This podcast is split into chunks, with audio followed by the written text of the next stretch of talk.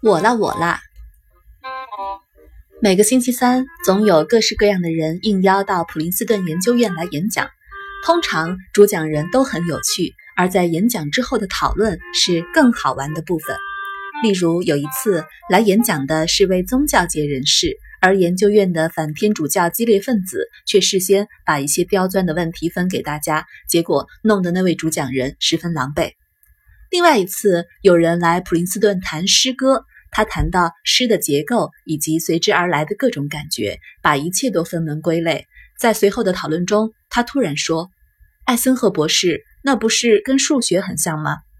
除了身为研究院院长之外，艾森赫博士也是个极为出色的数学家，而且他很聪明。他转头看看我说：“我想听听费曼从物理学的角度如何回答这个问题。”他经常在这种情况下趁机捉弄我。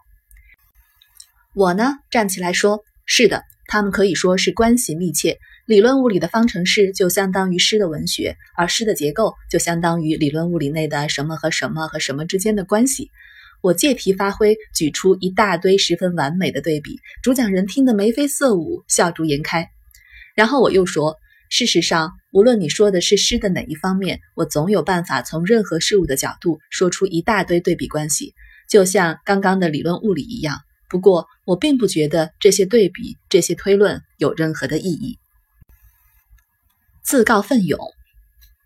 我们每天穿着日渐褪色的学袍，在那镶着彩色玻璃窗的大餐厅内吃晚饭。进餐之前，艾森赫院长都会用拉丁文祷告，而在饭后，他也会经常站起来宣布某些事情。有一个晚上，他说。再过两周，一位心理学教授将会来这里演讲催眠术。这位教授觉得实际的催眠示范比单靠讨论的效果要好得多，因此他要找些自告奋勇、愿意接受催眠的人。我感到十分兴奋，我绝对要深入了解催眠是怎么一回事。这个机会棒极了。艾森克院长接着说：“最好有三四个志愿者，让催眠师先试试看谁可以接受催眠。因此，他很鼓励我们报名参加。”艾森克院长的座位在大厅的尽头处，我则坐在远远的另一头。餐厅里一共坐了好几百人，我很焦虑，因为大家一定都很想报名参加。我最害怕的是我坐的这么偏远，院长看不到我，但我非得参加这次催眠表演的示范不可。最后，艾森赫说：“那么，我想知道有没有志愿参加的同学。”我立刻举手，从座位上跳起来，用尽全身力气大声尖叫：“我啦，我啦！”他当然听见了，因为只有我一个人在叫。那一声“我”回荡在偌大的餐厅内，山鸣谷应，使我感到难为情极了。艾森和院长立即的反应是：“是的，费曼先生，我早就知道你会参加。我想知道的是，还有没有其他同学有兴趣啊？”被催眠的滋味。最后，另外跑出来好几名志愿者。示范表演的前一周，那位心理系教授跑来找我们做试验，看看谁是最适当的催眠对象。我知道催眠这个现象，但我并不知道催眠到底滋味如何。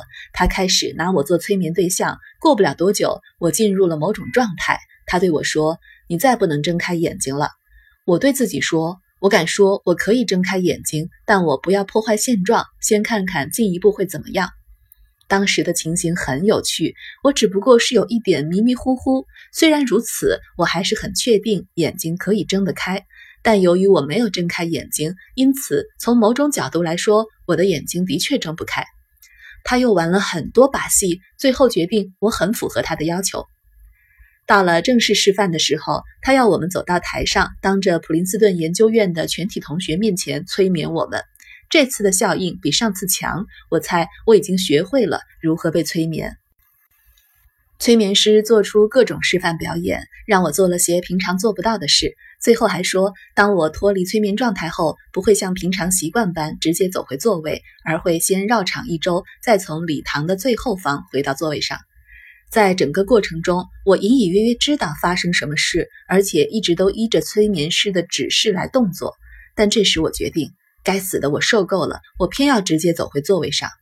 时候到了，我站起身来，走下台阶，向我的座位走去。可是突然一阵烦躁不安的感觉笼罩全身，我觉得很不自在，无法继续原先的动作，结果乖乖的绕场走了一圈。后来我又接受了一名女子的催眠。当我进入催眠状态后，她说：“现在我要点一根火柴，把它吹熄，紧接着让它去碰你的手臂，而你不会有任何烧痛的感觉。”我心里想：骗人，不可能的。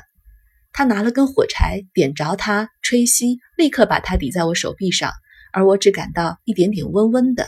由于在整个过程中我的眼睛都是闭上的，因此我想这太容易了。他点的这根火柴棒，却用另一根火柴棒来碰我的手，没什么啦，都是骗人的。